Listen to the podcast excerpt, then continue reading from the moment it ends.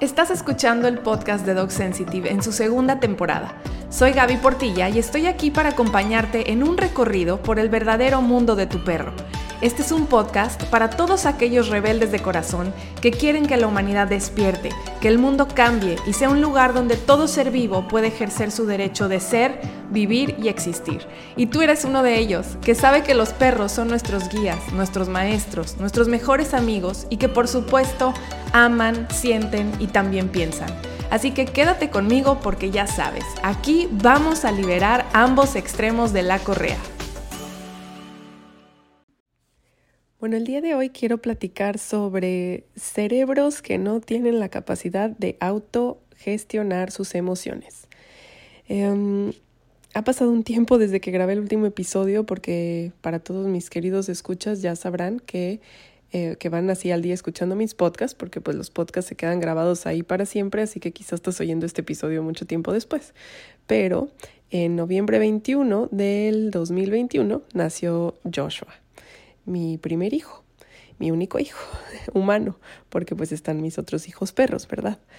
Em, entonces, bueno, han sido unos meses, tiene ahorita dos meses y medio, y han sido meses súper intensos en esta adaptación a la maternidad.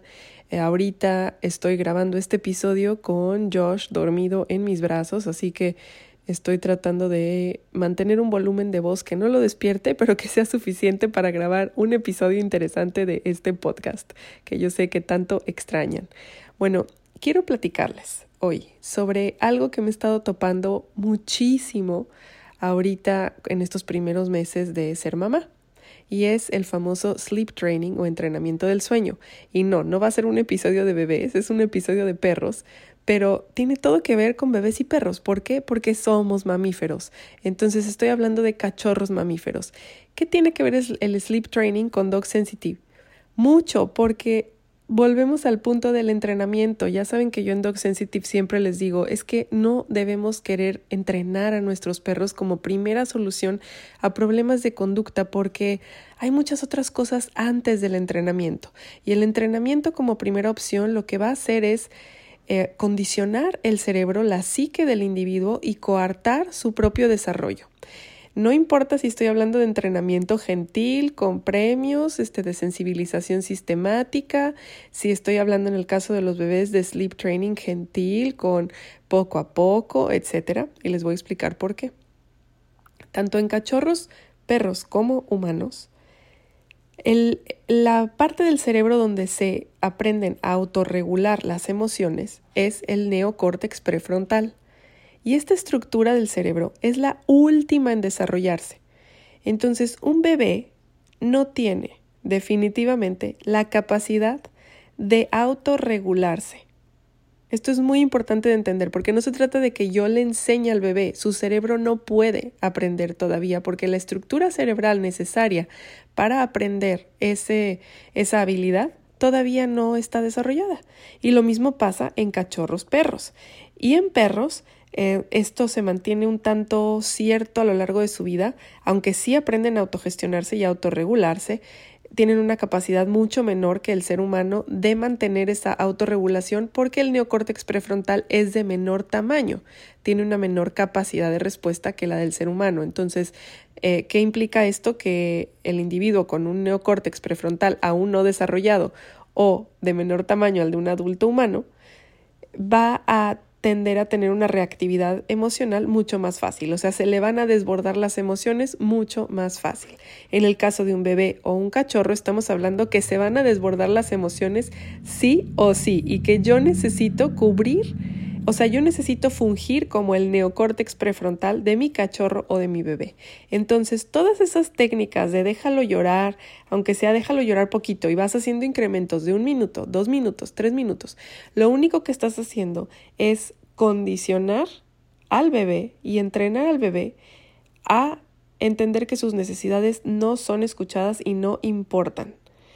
Esto tristemente muchas veces pasa en los primeros días de hospital, por eso es súper importante empezar a educarnos en estos temas y tener mucho más proactividad a la hora de hablar del nacimiento de nuestros hijos, porque eh, son prácticas pues que se vienen arrastrando desde hace muchísimos años y que no se han cambiado y no se toma en cuenta esta parte del desarrollo eh, pues neuroemocional de los bebés, ¿no?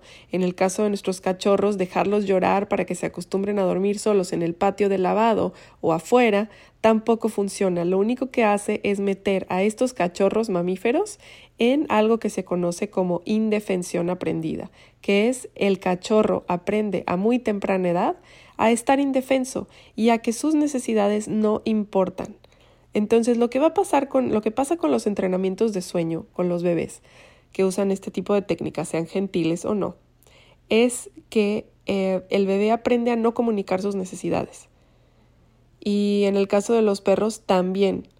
Y esto, pues en el caso de los perros se ve como algo muy práctico porque la verdad es que a los humanos les molesta mucho que un perro comunique sus necesidades. Es triste, pero es cierto. Y en el caso de un bebé, pues también. Lo dice Laura Goodman, una de mis autoras favoritas en temas de maternidad. Ella le llama a que vivimos en una sociedad adultocéntrica. Y es verdad, y esto impacta tanto a los perros como a los bebés, porque adultocéntrico también significa antropocéntrico, o sea, el ser humano por encima de todo, en el caso de hablar de otras especies, y hablando de seres humanos es el ser humano adulto por encima de todo. Y siempre estamos viendo, sí es importante ver por la necesidad de los padres, de la mamá y el papá, pero es vital entender las limitantes en las capacidades emocionales de los bebés, porque si nosotros seguimos actuando así, solamente queriendo entrenar la mente de los individuos vulnerables que están a nuestro cargo, sean perros o sean humanos, lo único que estamos generando es más y más eh, generaciones de humanos que no saben comunicar sus necesidades, que se desconectan de su centro, eh, perros con problemas de conducta futuro porque no saben gestionar sus emociones, porque no hay un, una capacidad de autocontrol real, sino solamente hay una inhibición de respuestas. Y la inhibición de respuestas en un sistema jamás es funcional, porque si un individuo inhibe sus respuestas, su capacidad de respuesta, pues deja de ser responsable, o sea, capaz de responder a su entorno. Entonces eh, nos empezamos a volver dependientes, codependientes y vienen un montón de distorsiones en la conducta por estas primeras experiencias de entrenar, de querer esta necedad de querer cumplir estándares de conducta sin entender la causa de base de estas problemáticas, entre comillas, porque pues son problema para el adulto que lo quiere todo resuelto y cómodo, pero para el bebé que está llorando no es un problema, es su única forma de comunicarse. Para el cachorro que está llorando no es un problema, es su única forma de comunicarse. Eh, todos los cachorros mamíferos tienen una, em, una necesidad innata de estar acompañados todo el tiempo. ¿Por qué? Porque son vulnerables son vulnerables y pueden morir. O sea, su supervivencia depende de que un adulto esté al lado de ellos cuidándolos. Entonces, si un bebé llora, no es por capricho, no es por manipulación. Un bebé no tiene la capacidad mental de manipular. La manipulación es una, una construcción de pensamientos muy avanzada, muy compleja. El perro tampoco tiene la capacidad de manipular. Eh, la manipulación es un concepto bastante elevado que requiere muchísimo pensamiento em, abstracto y requiere mucho de la actividad del córtex prefrontal. Paréntesis, si me escuchan un poco mormada es que me dio una gripa del demonio hace una semana y pues todavía tengo la nariz tapada.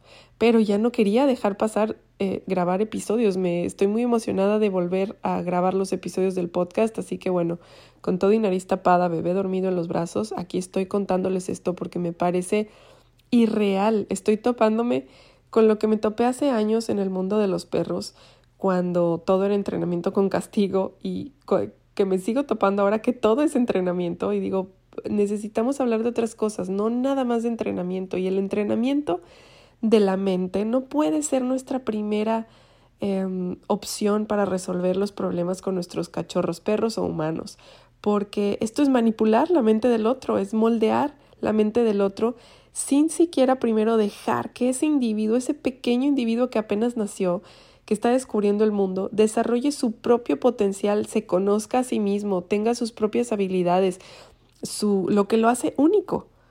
Entonces, bueno, ya sabemos, vivimos en un sistema que le gusta normalizar, que le gusta sistematizar y eso está muy lejos de la libertad de expresión, de la libertad de ser y de existir que tiene todo ser vivo en el planeta Tierra y que debería ser un derecho inherente, o sea, no, el ser humano no debería otorgar derechos eh, de, de, vida, o sea, cada ser tiene un valor intrínseco, no por cuánto produces es lo que vales, no, todo en el planeta Tierra tiene un valor intrínseco, o sea, vale porque es, porque existe, no porque me da, o sea, la Tierra no vale porque me da, el agua no vale porque me da, no, solamente vale porque existe. Esto es parte de toda una visión del mundo que se centra en el biocentrismo y no en el antropocentrismo. Esto por ahí lo van a aprender, es parte de la filosofía Dog Sensitive, en todos nuestros cursos, talleres va esta filosofía. Y bueno, sin hacer todo este tema muy largo, les quiero recordar la importancia de no irnos al entrenamiento como el default, como la opción para resolver problemas de conducta en nuestros perros o en nuestros hijos. ¿Por qué? Porque al entrenar corremos el riesgo de callar al otro, de ahogar un grito de ayuda, de ahogar un grito de no entiendo, de forzar a un sistema que está desorganizado, que no está en regulación, el sistema nervioso está alterado, por eso el bebé llora o el cachorro llora, tiene miedo, se siente inseguro. hay una razón real que para ellos es realmente importante y que no importa si yo le digo al perro es que no pasa nada, mira, los cohetes no te van a matar. El perro está en shock porque algo lo está asustando. El bebé está en shock por estar en una cuna solo y lo está asustando. Y el hecho de que tú creas que por entrenar al bebé a dormir solo en su cuna, el miedo no está, eso no es real. Se, se han hecho, hay muchísimos estudios de esto y hay muchos estudios que observan el ritmo cardíaco de los bebés cuando están durmiendo con su mamá o cuando están durmiendo en una cuna. Y cuando están durmiendo en una cuna, el ritmo cardíaco es mucho más acelerado, la respiración también, y hay mucho más riesgo de em, algo que en inglés se conoce como SIDS, SIDS, que es este, bueno, síndrome de eh, muerte desconocido en infantes, ¿no? Que es esta, le llaman en español muerte de cuna. Y la muerte de cuna tiene mucho que ver con estos entrenamientos de, para que el bebé aprenda a dormir solo y a lo mejor en muchos casos pues no pasa a mayores, no se muere tu bebé, pero sí aprende ya a, a condicionar sus necesidades, a callar, le empiezas a callar su voz. Em, yo como una gran este, promotora de la libertad y de la libertad de expresión y de dejar ser a los seres y que crezcan y se desarrollen y como adulta responsable ofrecer una guía y un apoyo para ese desarrollo, pero no dictar cómo se tiene que desarrollar mi perro o cómo se tiene que desarrollar mi hijo, sino guiar y servir de apoyo y de contención para tener una libertad real, no un libertinaje, que no es lo mismo. Eh, libertad muchas veces lo entendemos como algo desbordado, desbocado, ay, se va a salir de control. Escuchamos libertad y pensamos en cosas fuera de control y justamente es porque tenemos una gran distorsión y una gran falta de libertad en nuestra vida. La libertad nos habla de un estado pleno de ser, donde todos tenemos la capacidad y la oportunidad de expresarnos, de desarrollarnos, sin necesidad de pasar por encima de otro, sin necesidad de coartar la existencia de otro y sin necesidad de que otro coarte, aplaste mi existencia. Es tan foráneo el concepto para nosotros porque vivimos en un sistema tan opresor que difícilmente logramos atrapar lo que, es la libertad y solemos verlo como algo peligroso. Y creo que lo peligroso es que pensemos que la libertad es peligrosa, eso es peligrosísimo. Así que bueno, es parte de la filosofía de Dog Sensitive, parte de lo que compartimos. Recuerden eh, que si no han cursado la masterclass gratuita que está en dogsensitive.com diagonal masterclass. Todavía pueden hacerlo. Es una masterclass donde explico los orígenes de la ansiedad, que es la madre de todos los vicios, bueno, de todas las malas conductas en los perros, em, y, y cómo podemos empezar a trabajar a que, para que los perros estén más tranquilos, empiecen a aprender justamente esta autogestión emocional de la que hablo y podamos acompañarlos en un proceso de vida cómodo para ellos, en un proceso donde ellos también puedan estar plenos, felices, sanos y con emociones equilibradas y nosotros también. Así que vayan a cursar esa masterclass y nos vemos en el próximo capítulo. Espero que les haya gustado este capítulo, este episodio. Nos vemos en la siguiente edición y recuerden compartir, si algo les dejó este episodio, recuerden compartirlo en redes y seguirme también en Instagram como arroba Gaby Portilla Les mando un súper abrazo, cuídense mucho.